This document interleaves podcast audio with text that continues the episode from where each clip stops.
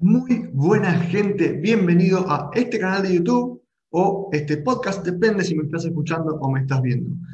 Si me estás viendo en YouTube, te recomiendo que te suscribas. Acá en este canal hablamos de emprendimiento, de marketing, de productividad, de hábitos, de un montón de cosas. Hacemos entrevistas a emprendedores. Es el caso de hoy que tenemos una entrevista si estás en Spotify o en alguna otra plataforma de podcast, recomiendo que me sigas. También el contenido va a estar en ambas plataformas.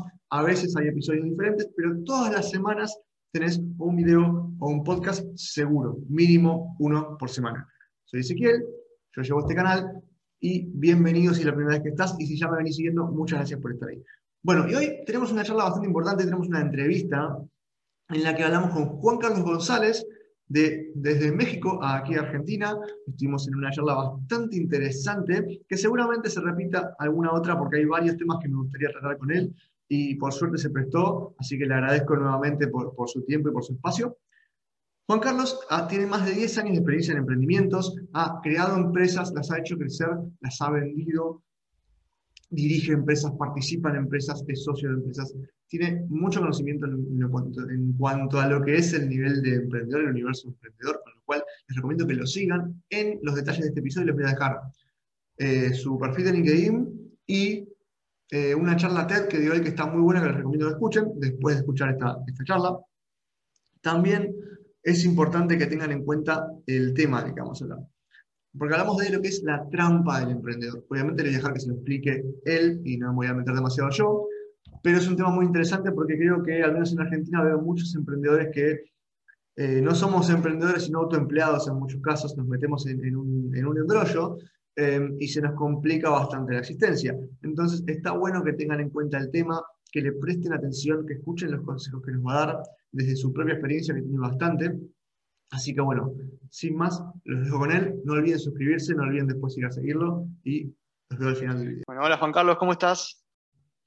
Muy bien, Ezequiel, estoy muy contento de estar aquí contigo. Vamos a, platicar de algún tema que espero resulte muy valioso para por lo menos una persona dentro de tu audiencia. Y ya con eso va a hacer que este tiempo sea muy, muy bien invertido. Muchas gracias por la invitación.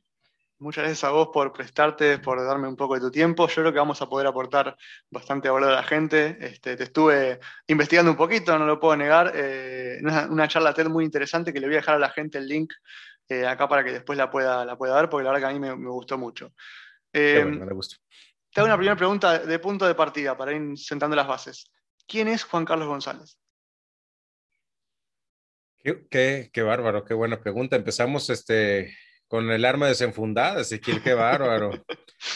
¿Quién es? Mira, bueno, la, la realidad es que para, para, contestar una pregunta de quién es una persona, pues es un tema de multidimensionalidad y no me voy a poner metafísico, te lo prometo, vamos a tratar de ser lo más terrenales posibles. Y, pero, y para contestarte quién soy, te puedo decir cómo pienso, qué me gusta hacer, cómo me gusta vivir y, y para dónde creo que voy. ¿Te parece? Exacto, buenísimo, sí. Muy bien. Primero, eh, yo desde, eh, eh, desde edad muy temprana yo me dedico a emprender, soy un emprendedor crónico, me gusta crear valor de la nada y, más que la persecución del dinero es la persecución de decir, entendí esto, lo desdoblé, pude hackear un modelo de negocio y estoy generando abundancia de bien y de bienes donde no existía semejante valor. Esa fuerza creadora es algo que a mí me energiza. ¿Por qué? Porque una de mis pasiones es lo que estoy haciendo ahorita contigo. Mi pasión es transmitir mi pasión y, poder compartir con más personas lo que creo yo que es un estilo de vida emprendedor, que ahorita podemos profundizar en ese tema tanto como quieras. Ah, es algo que, que me aplaudo, que me reconozco. Y hay mucha gente que vibra en este mismo sentido y aquellas personas que les llama la atención tener un, un estilo de vida emprendedor en balance, de tiempo persona, familia, empresa, en un modelo de negocios que opera sobre sistemas que evitan esclavizarme a mí mismo, porque muchas veces el emprendedor construye unos barrotes preciosos en un, en un cuarto de dos metros por dos metros y está ahogado en pendientes, en estrés, en, y creo yo que no debe ser así. Eh, yo hoy por hoy vivo un estilo de vida, lo que yo considero que es ser millonario. y eso no tiene casi nada que ver, sí es importante, pero no tiene casi nada que ver con el saldo de una cuenta bancaria.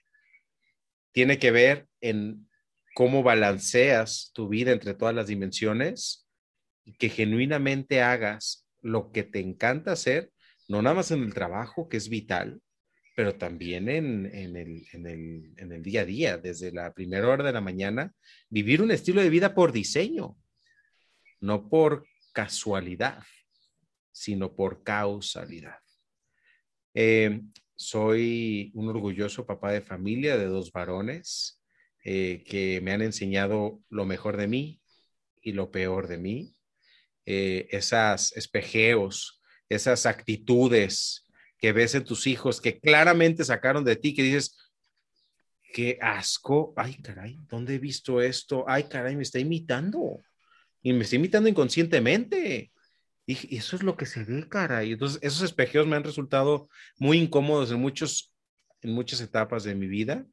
Eh, y soy uno de los pocos hombres genuinamente promotores eh, del matrimonio. Tengo una esposa extraordinaria, llevamos juntos muchos años. Empezamos desde los 19 años de novios y hasta la fecha, con todos los sube y bajas que exige tener una, una vida en pareja tan cercana y, por qué no decirlo, tan con tanta cohesión eh, y para nada arrepentido, porque muchos, ay, estás casado tantos años, pues sí, y, la verdad es que con mucho, con mucho orgullo.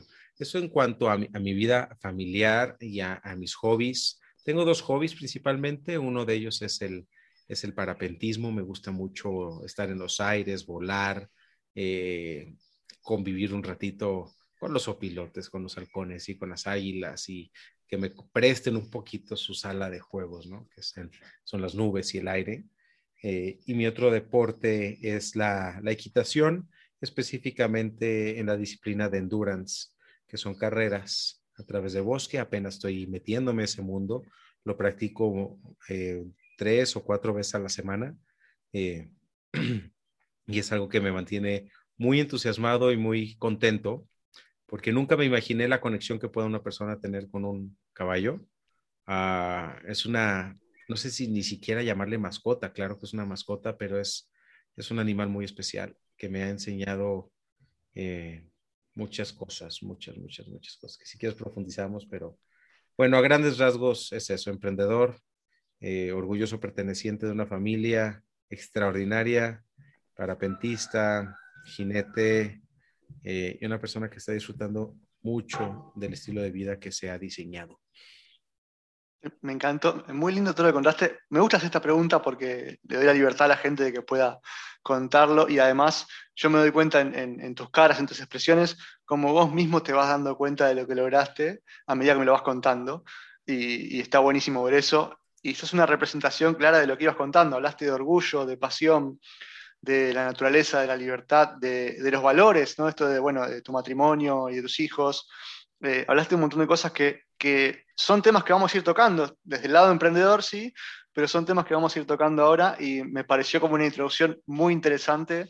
Me va a costar recortar ese fragmento porque vale la pena todo lo que contaste. Fantástico, eh, Me gusta meterte en ese tipo de problemas. Espero que vamos a encontrar las joyas que, que, puedan ser valiosas. Y también hablas de tomar riesgos para pentismo. Te digo que es algo que tengo pendiente de hacer hace mucho tiempo. En Bariloche podrías hacerlo. Eh, hay mucho en Bariloche para hacer de eso. No me animé todavía. Ya, ya lo voy a hacer, pero no me animé todavía. Es un salto de confianza que tienes que dar. Y de eso se trata de emprender a veces también. Así que voy, voy, a ir hacia, hacia ese tema. Vos mismo lo dijiste, te definiste al principio como un emprendedor crónico, emprendedor serial o como querramos eh, llamarle. ¿Cómo se te ocurrió en un principio empezar a emprender? ¿Qué fue el, el bicho que te picó, que te dijo, yo quiero hacer esto? ¿Qué te motivó? Fíjate que, no sé dónde nació esa, esa vena, esa, esa infección, vamos a llamarle, pero yo recuerdo perfectamente un vecino muy apreciado que hasta la fecha creo que gozo de su amistad, eh, se llama Jorge, empezamos a vender dulces y cosas en nuestras banquetas de la casa, las personas que pasaban, o nos bajábamos a un jardín, un parque que había a pocos cientos de metros, en un carrito que se llaman avalanchas, que no sé si se conocieron por allá, son carritos, son de cuatro ruedas pegados al piso en una tabla, con un volante, horizontal, no sé si, si se usó por allá o cómo. estoy seguro que sí, pero debe tener otro nombre. Claro. Pero bueno, ahí cargábamos de caja nuestra mercancía para irla a vender. Eh, y te lo juro que si me preguntas, ¿y para qué querías todo ese dinero, todo lo que vendías? Porque yo parecía merolico, que es otra palabra muy mexicana, que son los que venden cosas en las plazas y en, los, eh, eh, en las plazas públicas. Se venden colchas, este, cacerolas y, van gritando. Eso sí, hay mucho. Ah, perfecto. Acá se llaman merolicos. Y, este, y el tema es que hablan y hablan y hablan y todo el tiempo están hablando y están destruyendo las características. Y, nosotros salimos a vender y nos iba muy bien y te digo, no sé para qué quería el dinero, pero la capacidad de vendí todo lo que había, esa era por alguna razón muy extraña en un niño de nueve años que, desarrollaba mucha, mucha pasión ahí.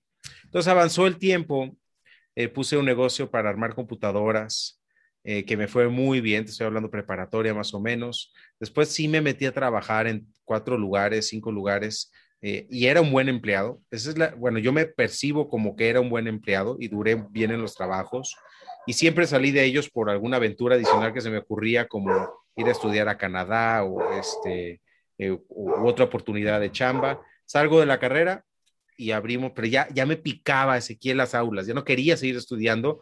Eh, yo nada más terminé la carrera porque pues, ya la había empezado, para mi familia era algo importante la carrera, porque pues como buen baby boomer, mi papá me decía que la carrera es para garantizar tu futuro y, y pues no, la realidad es que tú y yo sabemos que eh, no es tan relevante como los baby boomers normalmente lo pensarían. Eh, pero ya que ya me estorbaba la escuela, yo quería abrir mi fábrica de software, yo era muy bueno desarrollando software. Estaba yo confundido, pensaba, pensaba que emprender era, era saber, era un tema de oficio. En realidad me iba a autoemplear eso es lo que iba a hacer. Pero bueno, eh, abrimos la fábrica de software y fueron 10 años de aventura increíble eh, que superó todas mis expectativas para bien y para mal. Eh, llegamos a tener 70 desarrolladores, este, a facturar una muy buena cantidad, unos, unos par de millones de dólares al año, empezamos a, avanzó muy bien esa empresa y la colapsamos, una etapa muy inmadura como líder, una etapa muy inmadura como emprendedor, pero con mucho talento. Entonces, mis socios y yo logramos levantar esa empresa bastante bien. Eh, y híjole, fue un MBA intensivo y en campo, con todo tipo de experiencias, hasta que en el 2013 eh, logramos encontrar una persona, una empresa más grande que nosotros, que dijo, oye, pues tú tienes este skill set en tu gente, tienes estos proyectos, te los compro todos. Va, vámonos. Es un resumen muy ejecutivo. Y ahí, creo que ahí es donde empieza mi emprendurismo crónico. Porque me di cuenta, dije, ah, cabrón, estoy ganando más lana cuando vendo la empresa que cuando la opero. Entonces, y ahí me cayó el baldazo, Ezequiel, de decir, ya entendí cómo está este juego. El reto de emprender es a ver, en un contexto capitalista, no veo ninguna otra entidad que absorba tal cantidad de valor tan rápido como una empresa, la cual, si tú como dueña o dueño te extirpas de ella porque opera en un sistema y no depende de tu talento y de ti para que opere, se vuelve un producto comercializable. Y dime, dime cuánto, está, cuánto, cuánto pagó Facebook por WhatsApp, que es el caso más famoso, ¿no? Iba a llevar el mismo tema, sí, sí, sí. Pero como eso, ¿cuántos billones y billones y billones de dólares se mueven año con año en la compraventa de empresas? Y dije, ah, caray, pues ya me gustó esto, porque si algo sé hacer es arrancar empresas, crear modelos de negocio ponerle las patas que necesita la mesa, que se llaman sistemas, procesos, políticas, gente, herramientas, y dejarla empaquetada para que alguien, ¿por qué no decirlo? El skill set para crear empresas es muy diferente, creo yo, al skill set de crecer y mantener una empresa. Son dos cosas, creo yo, diferentes y se requieren estómagos diferentes y creo que es un set de habilidades diferentes. Entonces, si yo soy bueno para eso, y me ha resultado tan buen negocio, pues deja, voy poniendo empresas, las crezco, las vendo. Entonces me di cuenta que por ahí voy. Eh, ahora no es fácil, porque reempezar es, no, reempiezas en realidad, porque traes conocimiento, experiencia, contactos y demás. Eso de reempezar no existe. Pero este, pero sí es, es otro nivel de comodidad, ¿no? Eh, hacer un startup de una empresa ya con una inercia. Entonces, no empezás de cero. No empezás de cero de vuelta, digamos, ya tenés todo un bagaje. Eh, está, buenísimo lo que estás contando. Primero, yo creo, desde lo que me estás contando, que empezó a los nueve años, si bien obviamente después eh, fuiste empleado, te lo quieras, para mí empezó a los nueve años, para mí el bicho te despertó ahí. Habrá estado un poco más dormido, un poco más latente, como querramos decirle, pero para mí ya ahí eh, ese picor estaba. y está buenísimo, buenísimo esto que decís, porque a ese tema quiero ir. Esto de, en algún momento tenés que extirparte vos de la, de la empresa eh, salir, venderla o poner un directorio o lo que quieras, pero lo veo en empresas incluso muy grandes que al no irse el fundador o el dueño, digamos, del directorio, de las decisiones, Así es. no logran escalar, no logran avanzar o incluso se caen, ¿no? Es correcto. Este, así que es un tema muy interesante y, y, ahí es donde voy a ir, que un poco es el título también de esta charla, que es la trampa del emprendedor, ¿no? Y, y esto de, yo creo que hace unos años se puso muy de moda emprender, digamos, ¿no? Como que siempre existió el emprendedor, pero no estaba la palabra, por así decirlo. Y hoy ya es como, bueno, en todo lado vemos emprendimiento, emprendimiento, emprendimiento, o como le llamen. Y se suele vender como una especie de, de, solución para tener una vida más libre, ganar más dinero, manejar tus tiempos. Pero vos lo mencionabas al principio, ¿no? Nos metemos en esa especie de cárcel propia, ¿no? nos autoencerramos, nos metemos una trampa a nosotros mismos eh, y, termina siendo un autoempleo que depende más de nosotros que el empleo en sí. Eh, ¿Qué experiencia tuviste con esto y, qué, consejos puedes darle a los emprendedores que están empezando para, para evitarlo? ¿no? Mira, para mí fue muy claro el dolor del autoempleo cuando tenía la fábrica de software, insisto, teníamos 70 desarrolladores a mi cargo y teníamos este, una cantidad muy importante de trabajo eh, y yo estaba trabajando 12 horas al día. Eh, se me empezó a caer el pelo, mira, mi frente llega hasta acá el pelo, se empezó a caer el pelo, empecé a, a, a tener un tema, este, un estilo de vida espantoso. Y ¿qué es esto? Y para lo que estoy ganando, que es, ah, porque el viejo adagio de empresa rica, empresario pobre, ah, como me lo compré durante más de 10 años, Ezequiel. Entonces, dije, a ver, pausa, pausa. Y un coach, Alberto, ah, me hizo una pregunta y te la hago a ti, Ezequiel. A ver qué opinas. Cuando hace falta dinero en una quincena, que tú sabes que puede llegar a suceder con más frecuencia de la que nos gusta, ¿quién es el primero en que debe cobrar su sueldo? Y si es mi negocio, yo. Mi teoría era diferente. Primero pago el sueldo a todo mi equipo de trabajo y al último, si es que sobra a mí. Al menos esa es la filosofía de muchos empresarios en México. Y es un error craso. Y así sucede, ¿eh? Pero a ver, ¿a quién es el que más hay que cuidar en un emprendimiento que está arrancando? Pues al emprendedor, porque si el emprendedor no está a su 100, nada de ese ecosistema funciona. Entonces dije, ah, caray, qué interesante, porque entonces genuinamente debo cuidarme. Y eso de que soy el que menos gana toda mi empresa y el último en que me pago, pues entonces, ¿para qué emprendo? Mejor me voy a emplear. Pero bueno, vamos a seguir el sueño, ¿no?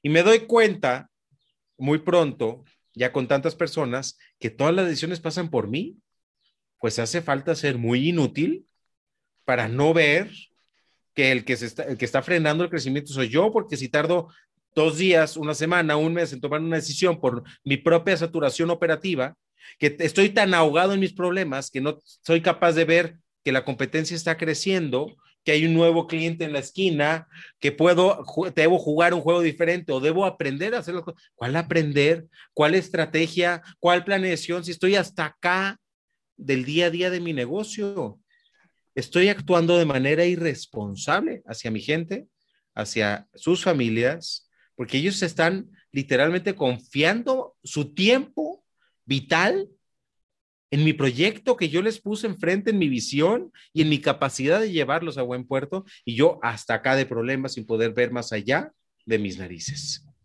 La chamba del emprendedor no puede ser estar operando su negocio. Y así lo tenemos confundido. ¿Cuándo me di cuenta? Cuando mi estilo de vida era paupérrimo. ¿Y cuando me di más cuenta? Cuando tuve un mastermind Y me di cuenta que en realidad yo me tenía que separar más tiempo porque teníamos retiros, teníamos juntas de planeación, teníamos juntas muy largas mensualmente. Y si me separaba del negocio, tenía que hacer ciertos arreglos para que durante esos tiempos no, me no dependieran de mí. Y ahí fui cuando entendí la palabra sistema. Todo esto es tema de educación, si te das cuenta. ¿Cómo me di cuenta educándome? Digo, tengo que tener las reglas. A ver, hay, ¿cuáles son las áreas del negocio? A ver, pues cualquier negocio en el mundo tiene una parte comercial, una parte de operaciones y una parte de administración. Hagas lo que hagas, ¿eh? desde el changarro que vende fruta en la esquina hasta SpaceX, ¿eh? tienes tres áreas. Ah, ok, ya dividimos el problema en tres. ¿Cómo se comercializa? Bueno, hay una manera de generar demanda y otra de vender y otra de mantener contentos a los clientes para poderles seguir vendiendo. Customer Success le llaman ahorita. Si en cada una de estas tres áreas tengo una mesa de cuatro patas, Ezequiel, cuatro patas, no tres, no dos, cuatro. Políticas, las reglas del juego, procesos, cuáles son las mejores prácticas de mi empresa para generar demanda, para vender, para mantener contentos a los clientes, para operar, para entregar, para cobrar y para pagar. ¿Vamos bien? Procesos gente y las mejores herramientas que tu dinero pueda. Si funcionas eso en un sistema, si lo fusionas, en un modelo de negocios que pueda o tenga oportunidad de ser rentable, inmediatamente tú como dueña o como dueño te vuelves prescindible. Pero te pregunto a ti, Ezequiel, ¿cuál es el mayor temor de un empleado, cualquier empleado? ¿Cuáles son los mayores temores que tiene? Volverse prescindible. que te echen. Perder, perder el trabajo. ¿Cuál es el mayor temor de un autoempleado? Perder su trabajo. Es el mismo. ¿No? Es el mismo. Entonces, de manera inconsciente, porque acuérdate que el miedo es, ¿verdad? Es canijo y nos hace hacer cosas de manera muy inconscientes. Entonces, si mi temor es hacerme prescindible y eso me quita mi empleo, mi autoempleo, inconscientemente diseño un sistema que depende sistemáticamente, válgame la redundancia, de mí, porque así cuido mi empleo. Cuando separamos estas cosas y te das cuenta que es mucho más rentable no tener que trabajar para ganar dinero, pues es imposible no enamorarte de una idea así y aprender a hacerlo. Cuando aprendí el concepto de sistemas como te lo platico y lo he implementado en todos mis negocios, hoy por hoy me da la vida para tomar el caballo, irme a una cabalgata, para irme a volar todos los viernes en el parapente, para tener una vida familiar que pueda acompañar a mi hijo a sus carreras de bicicleta, a sus clases de equitación, y sábados y domingos estamos con amigos eh, y demás. Ah, eso funciona si haces sistemas. Si no, pues tu autoempleo te va a consumir muchas más horas de las que un empleado tradicional de una transnacional que probablemente gane más que tú consume. Me gusta el concepto de diseñar un estilo de vida, que lo trajiste al principio y lo estás tratando ahora. Porque solemos empezar, eh, como se dice acá, los ponchazos, digamos, ¿no? Rebotando de un problema al otro en el día a día. Y, sobre todo, el emprendedor comienza, y capaz no está mal que comience así, pero luego tiene que ir educándose, sabe lo que sabe hacer, ¿no? Tiene el know-how. Yo sé eh, fabricar muebles, entonces me pongo a vender muebles, ¿no? Pero yo no sé administrar un negocio, no sé comercializar, no sé de logística, eh, no sé de sistemas, entonces yo empiezo solo, está bien, hago muebles y los vendo, pero en algún momento, cuando eso empieza a fluir, yo voy a tener que o aprender o delegar, las dos cosas en realidad, ¿no? Primero aprender, después delegar y aprender a delegar también, ¿no? Y ahí es donde también me gustaría saber, a ver, en tu experiencia, ¿Cuándo es un buen momento para delegar? Hay una, quiero hacer una distinción primero. Una cosa es delegar y la otra es abdicar. Abdicar es como el trabajo, hazlo como puedas y como quieras, y más te vale que lo hagas bien. Nos vemos. ¿Vale? Tal cual. Y vas a saber de mí única y exclusivamente si algo sale mal. Y así es. Muchos jefes hacen eso, sí. Muchos jefes hacen eso, hacen la abdicación. Entonces, delegar creo que es un acto de acompañar, lo vamos a hacer juntos, y estas son las estrategias de monitoreo.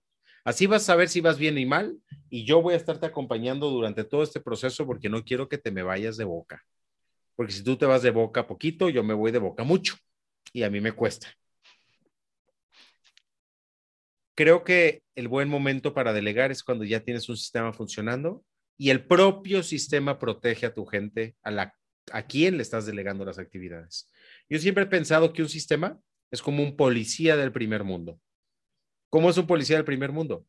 Aquel que tiene la misión de proteger y servir. Un buen sistema tiene la misión de proteger y servir. ¿Por qué, Ezequiel? Te, te comparto algo. ¿Qué pasa si un colaborador tuyo lo capacitas? Le das el set de políticas y el proceso. ¿Sale? Y las herramientas que ayuden a vivir el proceso de la manera más eficaz posible. Y este colaborador sigue al pie de la letra del proceso que está definido en la herramienta que está señalada, alineado a las políticas que restringen su actuar de alguna forma. Y algo sale mal. Se cancela la cuenta, el cliente se molesta, se cae el sistema, lo que sea. Sale mal algo, muy mal, trágicamente mal. ¿Puedes despedir al colaborador que siguió el proceso en las herramientas en la política? ¿Lo puedes despedir? ¿Lo puedes correr? Eh, yo no lo haría. Claro que no, porque él siguió al pie de la letra el sistema señalado. Al contrario, si salió algo muy mal, le aplaudes. Tú seguiste el proceso, salió algo mal y gracias a que tú seguiste el proceso y algo salió mal, es una oportunidad irrepetible de robustecer nuestro proceso. Vamos a ver qué salió mal, vamos a hacer un análisis de causa raíz y vamos a agregar una política o quitar una política o modificar. Vamos a agregar un paso en el proceso, vamos a mejorar la herramienta para que sea más poca yoke y no puedas cometer un error. No puedes tú responsabilizar a una persona que siguió un proceso, lo está protegiendo y le está sirviendo.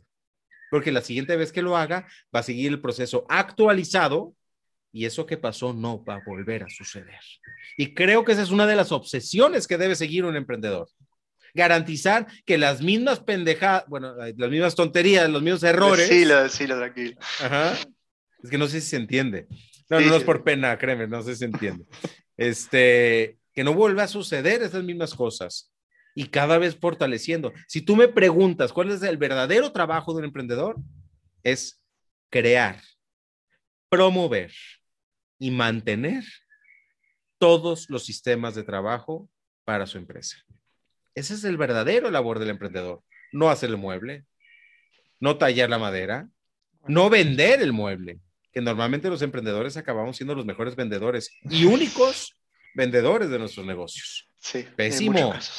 Cualquier proceso es sistematizable, inclusive la comercialización más creativa de un producto tan complicado como quieras. Entonces, regreso a tu pregunta. El delegar es, ya tengo un sistema diseñado para proteger y servir. Vamos al otro ejemplo. Sale algo muy mal y sucede que el colaborador decidió saltarse cinco pasos del proceso. ¿De quién es la responsabilidad? Ahora sí, es el colaborador. Si él decide por criterio propio, ignorar por completo políticas, procesos, entonces ahí sí, el sistema no te está ni protegiendo, ni mucho menos sirviendo porque decidiste saltarte. No dejaste que te proteja en realidad, digamos. No dejaste que te proteja, exactamente. Entonces yo creo que trabajar dentro de un sistema bien diseñado, bien pensado y bien promovido es una delicia. Porque si tú quieres innovar vas a innovar sobre un proceso establecido y no sobre buenas intenciones como normalmente opera la pequeña y microempresa que está, pues aquí en México le decimos a las caíditas del estado emocional del dueño de la dueña. E, eso es, está buenísimo lo que acabas de decir. Eh, cuando la empresa, y pasa muchísimo, depende del estado emocional del dueño, es, es catastrófico lo que puede pasar. Eh, con los empleados, con el emprendedor que está en un estado de ánimo eh, volátil, digamos, eh, es, catastrófico. Algo que, recupero de lo que estabas diciendo es el tema de, tener un sistema, ¿no? de forjar un sistema y sobre todo forjarlo desde el inicio, ¿no? porque generalmente ¿qué pasa? Empezamos, como te decía, los ponchazos, cuando vemos que empezamos a, creer, a crecer, tratamos de crear un sistema. No digo que esté mal, pero si nosotros empezamos desde cero con un sistema preestablecido, y sobre todo haré una palabra flexible, porque cambia constantemente, esto que traías de, bueno, hice un procedimiento, lo hice al pie de la letra y salió mal. Bueno, perfecto, buenísimo. Evalúo. Ese es el, MVP, digamos, ¿no? El, Así es. El sistema de salir a, testear y el círculo virtuoso de empezar a aprender sobre la marcha, para mí es fantástico. Y, sobre todo no esperar a que sea perfecto, sino salir a probarlo. Pero me voy a ir por las ramas, ¿no? Eh, esto de tener un sistema está buenísimo y es lo que hace posible que vos el día de mañana puedas delegarlo. Si no hay un sistema, no puedes delegar. delegas. Más, bien, es que, es que lo que acabas de decir es valiosísimo, Ezequiel. Porque ¿cuántas veces has escuchado lo siguiente? Es que hace falta que yo lo delegue para que se vaya a la mierda. ¿No? Mucho. Estoy rodeado. En México, no sé si se entienda, pero es, ah, con estos güeyes tengo que arar, ¿no? estoy rodeado de incompetentes y demás. No es cierto, no estás rodeado de incompetentes. El incompetente eres tú, empresario. Porque si tú quieres que todos tus colaboradores sean tan chingones como tú para improvisar, para bajar el balón, para crear en el aire, ¿sabes? Pues entonces quieres contratar a puros empresarios como tú. Entonces está cabrón, ¿no? Pues no es lógico. Hay perfiles para todo. ¡Qué bueno! Porque si todos fuéramos emprendedores, empresarios, pues todos somos medio indomesticables en todos los sentidos.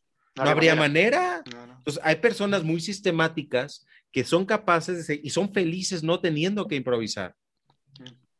Entonces, no pidas improvisación de todo tu equipo de trabajo, porque eso no es una empresa, es una horda de, de una manada de algo, pues, que está a las caíditas, seguramente en un modelo de negocio tan rentable que no te habías dado cuenta, pero nada es sustentable si estamos improvisando todo lo que hacemos diario. No es sustentable, te vas a cansar.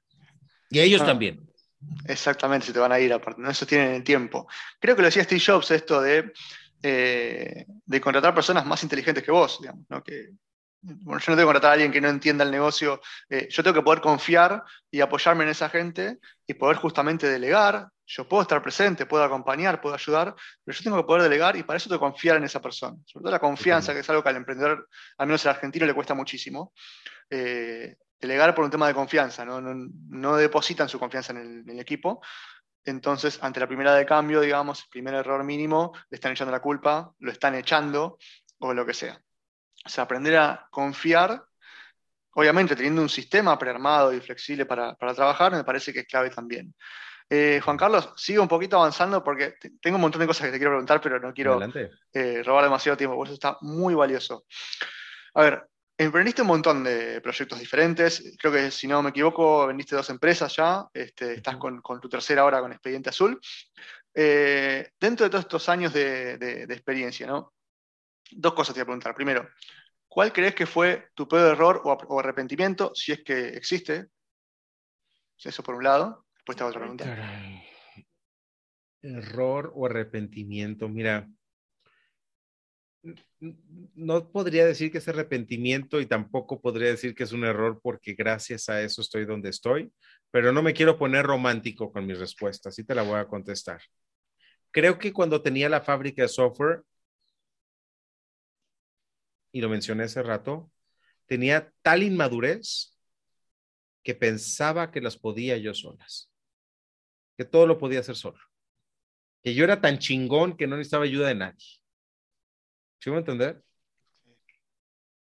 Ah, y agraciadamente me rodeé de las personas indicadas para darme cuenta que eso era sumamente irreal y que por supuesto que necesitaba ayuda y que, y rápido. Esa empresa la troné, híjole, como cuatro veces por puras malas decisiones, por un modelo de negocio disfuncional, por no tener un sistema, por creer que mi talento y mi habilidad iban a ser suficientes para saciar o solucionar cualquier problema.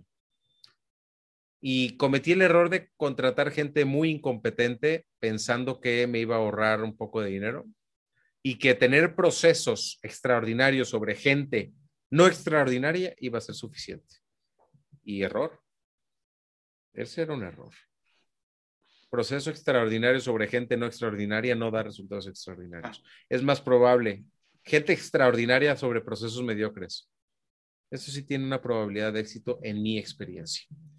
Entonces, esos han, sido mis errores. Creo que muchos años trabajé con gente que no estaba apta, eh, pensando que yo las podía todas, y eso me hizo, me hizo desgastarme mucho con personas, conmigo mismo, con mi salud, con mi tiempo, con mi vida en familia. Ah, yo creo que fuera por ahí. Muchas veces pensé que trabajar mucho era lo necesario para tener el estilo de vida que hoy puedo disfrutar. Y te puedo confesar, Ezequiel, yo nunca había trabajado tampoco en mi vida como hoy. Increíble. Trabajas inteligente, es la diferencia. Tampoco tiempo, exactamente. Pero cada día te lo juro que me hago consciente porque claro que sigo con la obsesión del workaholismo. A ver, esa, eso no es, no es una mancha, eso no se quita bañándose. ¿eh? El workaholismo son hábitos y son, inclusive te podría decir, heridas de la infancia, donde hacer es donde va, haciendo es donde vales.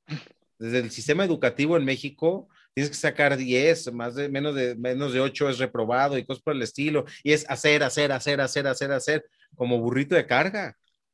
Y yo cuando aprendí que prefiero hacer un disparo al día, pero en el mero centro de la diana, es mucho más efectivo que tener una metralleta y romper la diana, ¿sabes? No, no tiene caso desperdiciar tanta energía creo que nos metemos un poco ya en otro tema que me gustaría hablar más adelante, capaz en otra charla, que es la educación. Yo tengo muchas críticas a la educación, al sistema educativo, digamos, así que ahí, bueno, sí, eh, el, tema, el, temita de hacer, hacer, hacer, pero sin un rumbo claro también es otra cosa. Pero siguiendo con esto de que está bueno lo que trajiste, yo te traigo un caso hipotético. Supongamos que mañana te despertás y no tenés nada de todo lo que lograste. No tenés tu casa, no tenés eh, tu empresa, no tenés tu dinero en la cuenta, no tenés el caballo, el parapente, no tenés nada, si tenés tu familia y si tenés tu conocimiento y tu experiencia adquirida en estos años. ¿Qué haces? Mira, si quiero dinero rápido, necesito dinero para, comer, ¿verdad? este, no sé por qué este escenario me lo he imaginado muchas veces. Este, y me ha pasado no a tal gravedad, para nada, pero sí me ha pasado que este, tengo que decirle a mi esposa Gaby, oye, pues vamos a apretarnos el cinturón porque se vienen dos meses medio fuertes, pero para nada el escenario tan catastrófico como el que me señalas. Eh, yo, yo me he visualizado que yo sería un excelente mesero. Yo me metería a meserear a cualquier restaurante, porque inmediatamente me haría amigos, haría un networking muy rápido con los propios clientes. Sé que servir es algo que se me da de una manera con mucha facilidad y servir rápido y servir bien. Y confío plenamente que rápido escalaría a la jefatura de meseros, rápido, y entendería el modelo. Y como es un negocio de mucho flujo de dinero por las propinas, y es los clientes entran y salen, entran y salen, me permite conocer a mucha gente y rearmar mi networking, sea en donde está, y estoy seguro que me voy a hacer amistades, que voy a empezar a platicar con personas y, y estoy seguro que me podría apalancar rápidamente de otra persona.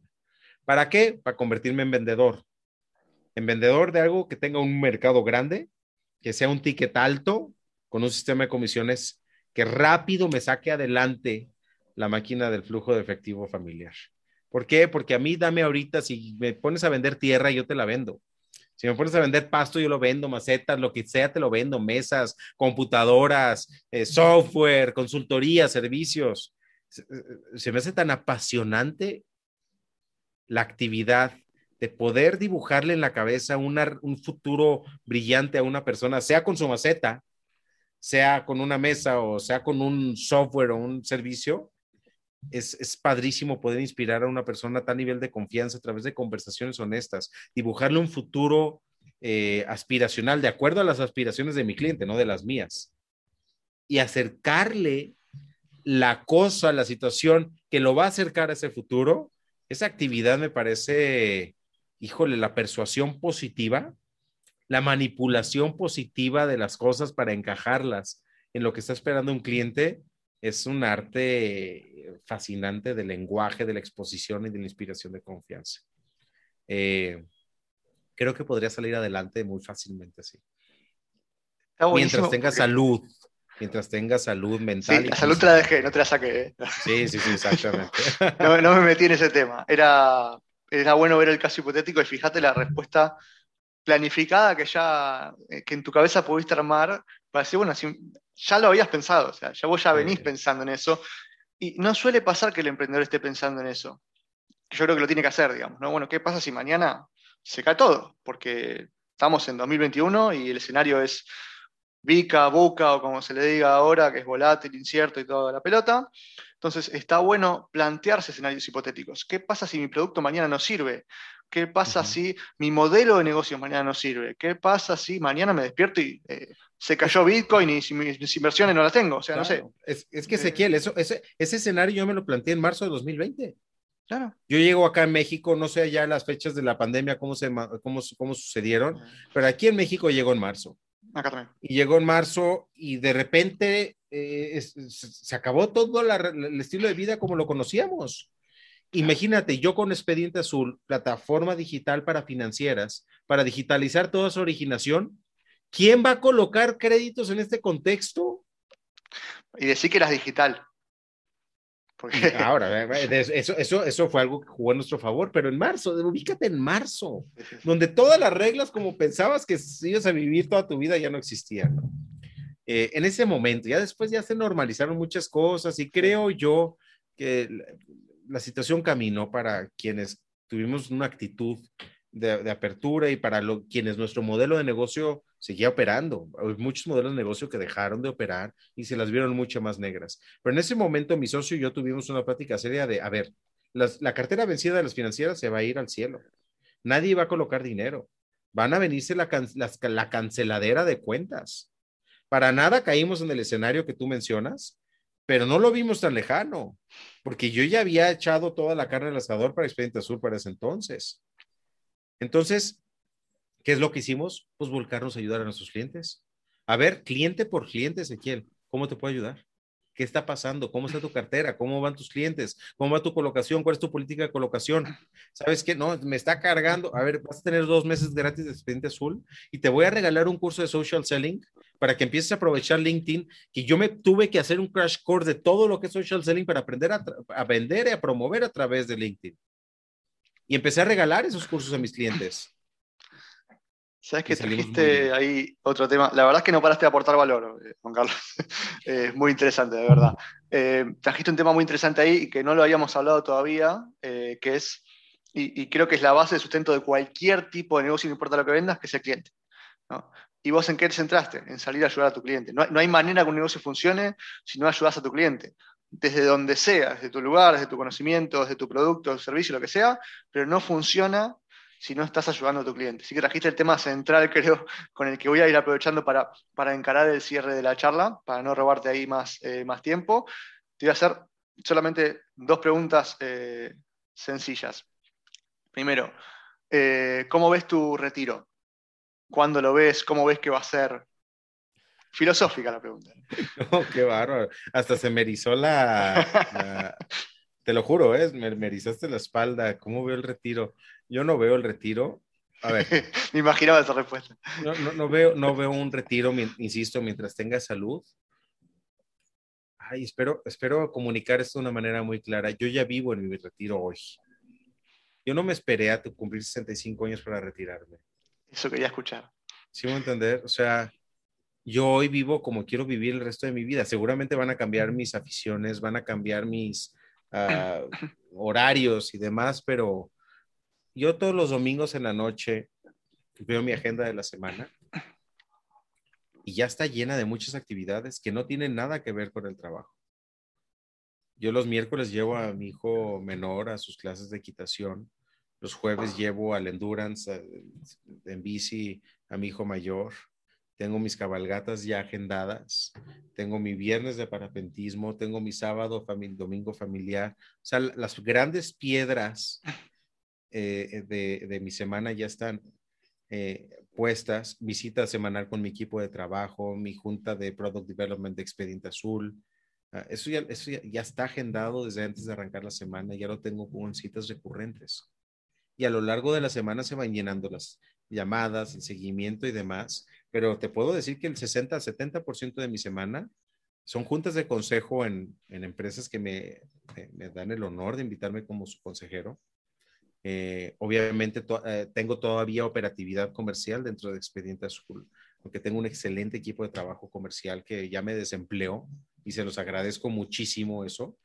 Pero este, tengo mis juntas de consejo propias, o sea, que donde yo soy el CEO y reporto a un consejo.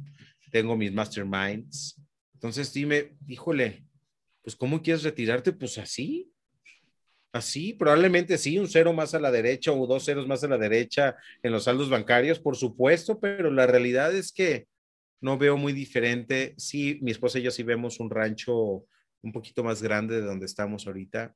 Este, ahorita sí tengo mis gallinas, mis patos, mi caballo y demás, pero, pero todavía es pequeño porque esto fue una situación anecdótica, la razón por la cual estamos aquí, pero nos enseñó el vivir aquí, lo que queremos buscar para después, y esta vida del campo, Ezequiel, si quieres algo muy concreto, es algo que es un sí o sí.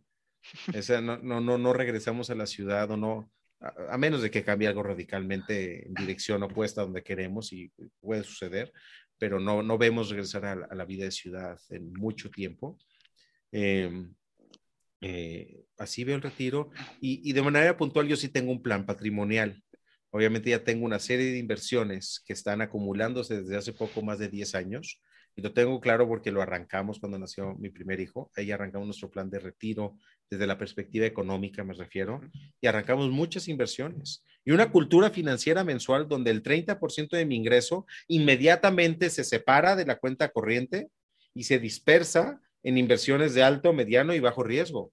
Y con inversiones a horizontes de, eh, ahorita ya son 40 años, de 18 años y de 8 años. Eh, y todo eso lo tenemos congelado, obviamente tenemos un tema de seguros de vida y seguros de gastos médicos mayores y demás. O sea, hemos armado una estrategia financiera donde creo que todo puede pasar. Creo que vamos a, si llegamos a buen puerto, vamos a llegar de manera ah, cómoda, eh, protegido de nosotros mismos, porque las inversiones sí las bloqueamos para que puedan ser tocadas hasta dentro de diferentes periodos, en función de la de hitos de vida de mis hijos de mi esposa y propios. Eh, y sí me visualizo siendo propietario minoritario de por lo menos 20 empresas, donde yo sea consejero y que esa participación minoritaria en suma genere un ingreso pasivo eh, muy interesante, muy y muy divertido, porque puedo estar presente y emprendiendo en muchas, en muchas empresas sin operarlas y en muchas industrias.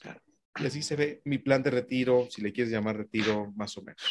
Está buenísimo porque dijiste justo lo que quería escuchar, que es eh, yo ya estoy viviendo mi, mi, retiro, ¿no?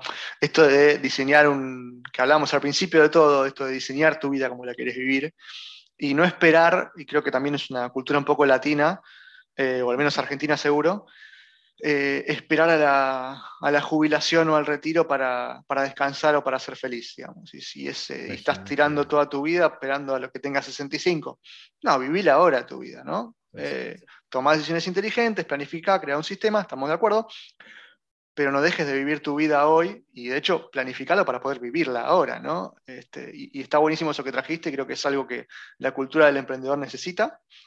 Y después hablaste de otro tema chiquito, que es la parte financiera, que está bueno que ya estés mirando a futuro y también es algo que falta muchísimo, eh, al menos en Sudamérica seguro, la, inteligencia financiera, la educación financiera. Así que me gustó como para, para el cierre.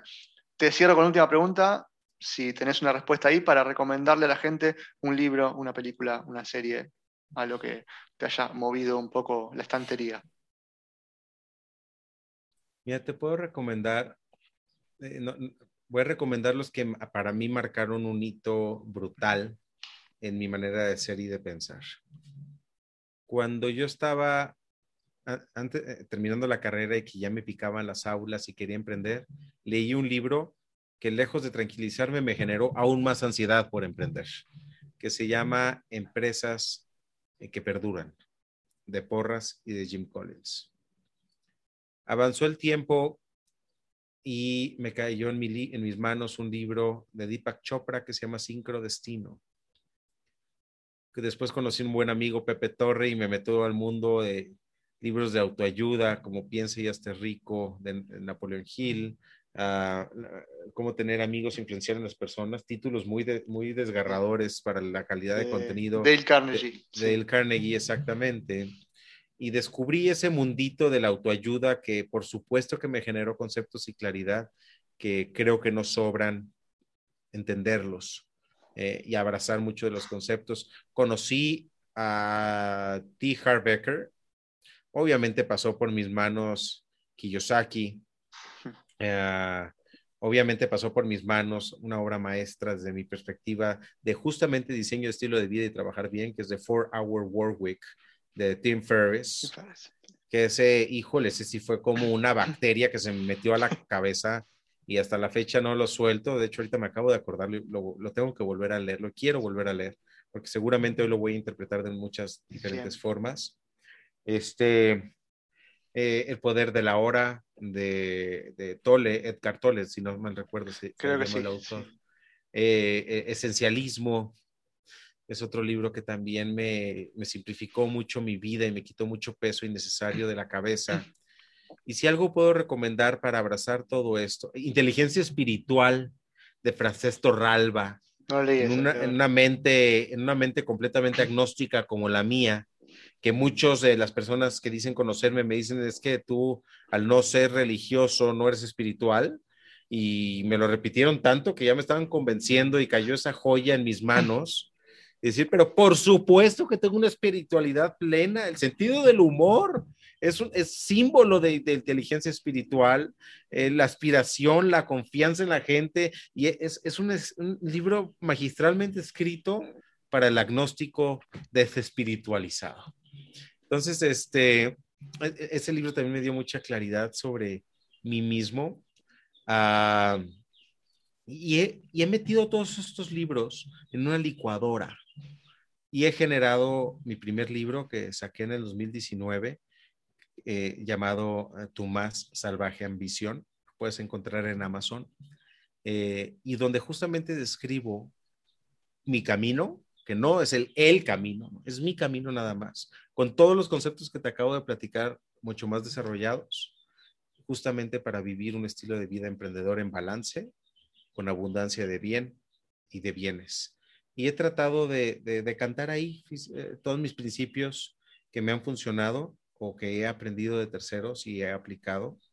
Em, y bueno, lamento que se haya extendido tanto la respuesta, pero creo que un libro no te hace, creo que hay que hacer, obviamente ahorita tenemos podcast, Audible, este, el Kindle que tienes, cualquier libro a la mano, híjole, e, eso sí, yo creo que me va a hacer falta vida para poder aprender todo lo que me gustaría aprender. Es imposible ver la cantidad de libros que hay, pero me gusta mucho la democratización del contenido que hay, que hoy podamos acceder a cualquier tipo de libro, serie, documental, lo que quieras, este, para informarnos. Así que sí, está buenísimo. Eh, la mayoría de los libros que nombraste los leí y me encantan. Me quedó Inteligencia Espiritual ahí que me lo voy a, lo voy a conseguir y lo voy a leer. Eh, así que te agradezco un montón por esa información. Juan Carlos, la verdad, estuvo fantástico poder tenerte en este espacio. Te agradezco un montón por tu tiempo. Espero que otro día podamos repetir y charlar otro tema este, relacionado. Te agradezco un montón y este, te mando un abrazo enorme de acá desde Argentina. Te agradezco muchísimo, me encantó cómo, cómo llevaste esta conversación, cómo aportaste valor a las respuestas, cómo armaste respuestas y las sintetizaste. Creo que es una habilidad que, que no todas las personas que tienen un podcast la tienen. Te felicito por eso, porque eso ayuda a que se enriquezca y no sea el mismo monólogo que, que podemos llegar a tener nosotros como entrevistados. Entonces, te agradezco mucho este tiempo que tengas una audiencia que aprecie mucho lo que estás haciendo por ellos y que lo valoren y que te deseo el más grande de los éxitos, Ezequiel. Muchas gracias por este tiempo. Muchísimas gracias a vos. Adiós.